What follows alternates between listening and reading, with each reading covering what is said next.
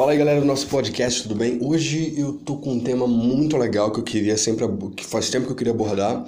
Eu abordei ele num artigo, se você não tá ligado, tem um artigo lá no meu blog falando sobre isso. Vou daqui a pouco dar o título para você caçar lá no Google.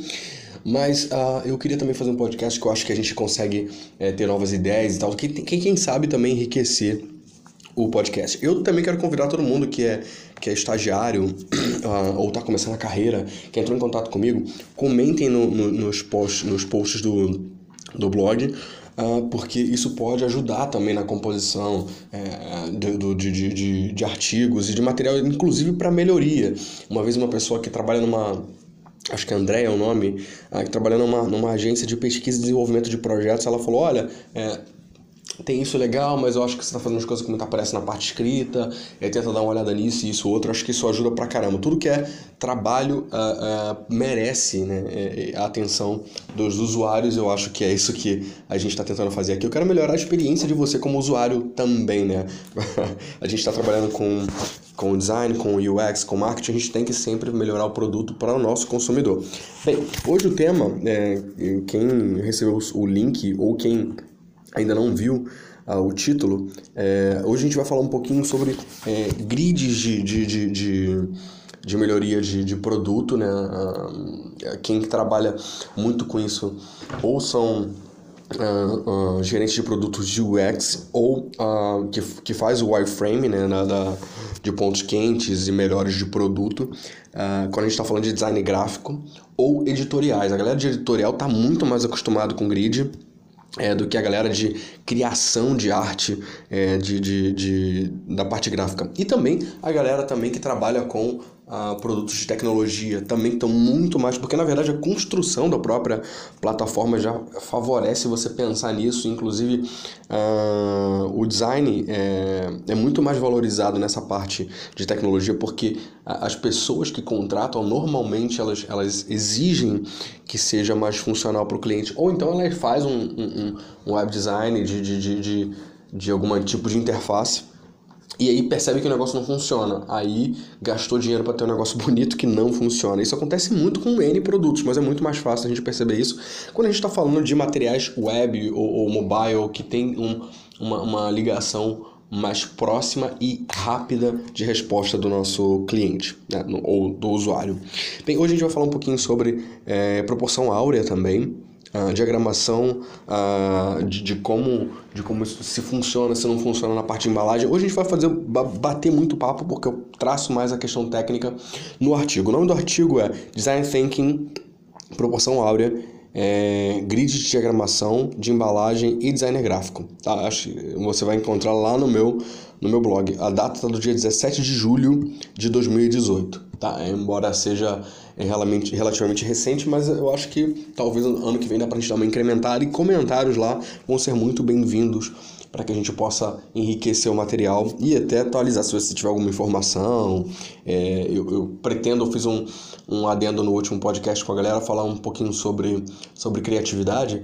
E ainda não é nesse que a gente vai falar sobre criatividade, mas eu quero muito preparar o material. Acho que cada um vai trazer um pouco de como encontrar o seu braço de, de, de, de de criatividade para poder formar não só produtos, a gente está falando de produtos, a gente está falando de, de serviços, a gente está falando de várias outras coisas. Você que não está ligado tanto nessa parte de criação de produtos, você vai perceber que a, a existe muito que um, um designer, um, alguém, um marqueteiro no caso, não só a pessoa de administração, mas a pessoa que cuida dessa parte de criatividade de produtos pode acrescentar é, no seu projeto. Bem, existe uma grande dificuldade, isso a gente abordou no artigo, é, na parte gráfica, é quando a gente está falando de, de, de, de produtos uh, uh, de concepção física, gráficos mesmo, seja cartucharia, seja rotulagem. Toda a parte gráfica ela tem um problema, que as pessoas não estão acostumadas que o designer pense. Né? Normalmente as pessoas estão acostumadas que o design seja criativo no sentido de seja uma pessoa que tenha bom gosto ou que faça com que o produto seja bonito aos olhos. Isso abre uma relativização muito grande. Eu gosto, eu gosto muito da parte de, de sociologia, eu gosto muito da parte de antropologia. A gente sabe que a beleza é uma coisa que depende de N fatores, inclusive dos fatores socioculturais tempo, a, a cultura, e enfim, nós, nós na verdade somos resultados daquilo que nos cerca, daquilo que forma quem nós realmente somos. E, e a, o livre-arbítrio ele também é baseado, inclusive, nas, nas informações que você recebe para desejar ou, ou não ou preterir alguma coisa. Então, uh, não existe pessoa que não tenha, é, muito no bom sentido antropológico da coisa, dos livros que dizem isso, não tem pessoa que não tenha preconceito. O problema é quando o preconceito se torna a, a discriminação. Mas é, é, todo preconceito tem que estar aberto a um novo conceito, né? E você respeitar as diferenças. Então, e, e aí a gente já tem uma barreira. Viajamos um pouco, mas chegamos num ponto aqui a pessoa que tem um nível é, social, cultural diferente do consumidor que está sendo impactado por aquilo ali, ele vai ter um sistema de gostos pessoais diferente. Isso é um problema para todo mundo que cria produtos na base do sonho. Porque se eu acho que está muito bonito, mas ele não está muito bonito para quem eu quero vender, para a massa para quem eu quero vender, então isso também não vai funcionar. Então, mesmo a parte do bonito, tem que haver uma pesquisa antes para não saber se o meu gosto pessoal está interferindo na solução do projeto. Inclusive, hoje, no metrô, comecei a escrever um artigo muito legal é, sobre é, produtos que fazem sucesso e produtos que falham, que fracassam. Eu vou ficar dois dias trabalhando nesse, nesse artigo, mas já escrevi todo o esqueleto dele. Vou, em breve vai ter um artigo que pode ser gerado também um podcast também no futuro. Dúvidas são muito bem-vindas, sugestões lá no meu Instagram, thiago com é, você me acha lá no Instagram, tá bom? Um, então no link do meu site também tem lá na direita, lá tem, tem o um link para o Instagram. Bem, e qual é a grande dificuldade? A grande dificuldade para o mercado, uh, isso no artigo eu vou abordar com mais detalhes, é a galera de uh, que trabalha com web, eles estão muito mais acostumados com que o designer pense. É, o designer e o programador estão pensando na usabilidade, que é uma palavra bem antiga para esse setor, na experiência com o usuário, etc. Na parte gráfica é um pouco mais difícil você vender isso, porque a verdade é que o cliente está pouco se lixando é, se você tem conhecimento daquilo que você está fazendo ou não, ele quer ver o resultado. Só que o resultado visual, que é aquilo que ele aprova, você tem que, na verdade, trabalhar como empresa, como marca pessoal, inclusive, é, que é mais importante que ele seja usual no sentido técnico né? Uh, e não só no sentido técnico uh, de, de produção, mas no sentido técnico de desenvolvimento, né? que seja aplicável com, com leis importantes para a informação, né? que, é o, que a gente chama de arquitetura da informação, que inclusive deveria ser muito mais valorizado por, por a, a, a parte gráfica, porque é um produto de maior é, longevidade, talvez, maior tempo de contato com, com, com o consumidor e menor tempo de resposta para alteração. Porque um site você altera muito mais rápido do que o resultado do contato com o produto touchpoint em relação a, a, ao ponto de venda, que às vezes demora um ano para você distribuir e chegar em todos os pontos de venda. Tal, tal, tal. Então, essa parte estratégica de design, de o que está sendo comunicado, pontos quentes, pontos frios, inclusive de técnicas de merchandising, o designer tem que saber. Um, é, movimentação é, dos olhos em relação ao, ao, produto, ao projeto. Uh, isso é um, é um conjunto de informações que é muito, muito importante para que o projeto seja mais do que bonito, seja funcional. Infelizmente, na parte gráfica, as, as gerências, uh, quem aprova o material não tem a menor noção disso. E é importante que se tenha um pouco dessa noção disso, porque pode ser que um produto seja lindo e seja mega atrativo, só que as pessoas não achem alguma coisa que é importante ou entendam de maneira equivocada uma coisa que seria importante para o entendimento e para a usabilidade do produto, ou até para comunicar de forma mais rápida uma coisa que você precisa comunicar, é, mas que não comunica. E nem sempre o tamanho aumenta ou diminui funciona. Essa aqui é a verdade. E às vezes é uma solução bonita nem sempre é funcional. Tem mais detalhes no artigo, mas é só para a gente um pouco falar sobre isso. Uh... É, uma vez a gente estava comentando com um grupo, com um grupo uma vez, uh, bate-papo assim sobre, sobre design, a gente estava falando muito sobre exemplos de, cara, o cara tem que ser o melhor no que ele faz e tem que estar tá feliz naquilo que ele faz para que ele possa ser funcional. A, a, exemplo, aí deram exemplo de Design Bolt, deram exemplo de algumas pessoas, mas a verdade é que você precisa entender é, qual é o valor do seu trabalho. Não adianta você falar, ah, não, porque eu ganho, eu preciso ganhar mais porque eu mereço. Se na verdade você não, não tem uma avaliação real do, do, do quanto, do que você faz para o grupo. E aí eu comento um pouquinho no artigo sobre a questão de a, a avaliação de quanto vale um designer estratégico e quanto vale um designer uh, uh, um designer de UI. Existem dois tipos de designer, o designer UX e o designer UI. O UI ainda tem algumas, algumas uh, é, níveis também.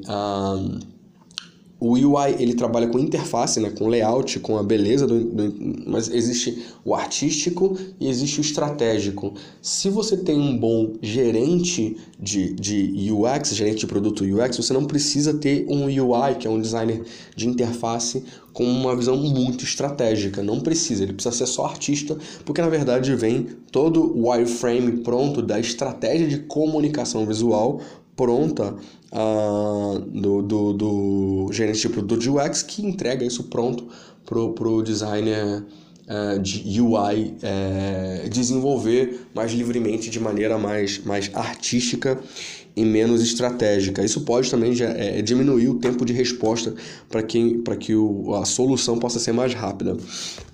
É... Cara, mas eu, eu preciso ser um designer que tenha maior conhecimento, que possa vender conhecimento. Eu estou estudando. Se você está nesse artigo, se você está procurando uh, esse site, é porque você está procurando se, se atualizar, está tá querendo é, aumentar o seu touchpoint com relação ao conhecimento. Então, se você quer aumentar o seu conhecimento, é óbvio que você quer aumentar o seu salário ou garantir o seu salário. Bem, então não adianta você reclamar que o mercado mude, já que não estão valorizando isso na sua área. Você tem que mudar a você mesmo ou você tem que aceitar que cabe ao designer construir a sua carreira e transmitir de maneira simples e direta, resumida e fácil para o seu cliente, para que ele possa entender a importância da usabilidade, ou você desistir de melhorar o teu projeto e partir para uma outra empresa ou área que valorize a parte mais estratégica. O problema é que os prazos normalmente são muito curtos eh, e não há o hábito de demonstrar o caminho criativo. Normalmente as pessoas entregam o resultado sem mostrar por, por que, que chegou até ali. Então, por que não tentar fazer isso dentro do seu portfólio? Você criar estratégias de comunicação em um segmento específico, você tenta criar algum exemplo, algum case, mesmo que seja Ghost, é, é, é, portfólio Ghost, uh, e aí você cria uma, uma, uma dedicação máxima e trilha a, a sua carreira de maneira a explicar de maneira fácil e simples. Não adianta você botar N exemplos muito técnicos para que o seu cliente possa entender que não vai. Mas se ele começar, o seu cliente principal, começar a entender que essa parte técnica ajuda a construir é, é, layouts melhores, você com certeza não vai precisar tanto explicar como você chegou até ali. Mas para isso você tem que construir a sua marca, o seu brand. Quando eu estou falando isso, é como você comunica quem você é. É, é óbvio que eu já, já trabalhei como, como, como diretor de arte e boa parte, a faculdade, os cursos que falam sobre essa parte mais dentro da publicidade de design, é, normalmente vendem uma aparência de um diretor de arte muito mais voltado à, à, à, à criatividade. É lógico que tem que ter isso, mas se você não passar a seriedade do que você precisa é, trazer de conhecimento técnico, provavelmente é, você vai ter maior dificuldade de comunicar também essa parte técnica. Um, então, eu sei que é muito difícil aprovar de cara um projeto, mas eu tenho exemplos e eu falo um pouquinho sobre isso é, no, no, meu nesse, nesse artigo, que eu vou deixar o link aqui também para você poder ler também com maior detalhes. E eu falo um pouquinho sobre o processo de, de criação mais valorizados, eu falo um pouco sobre grid e falo um pouco sobre proporção áurea.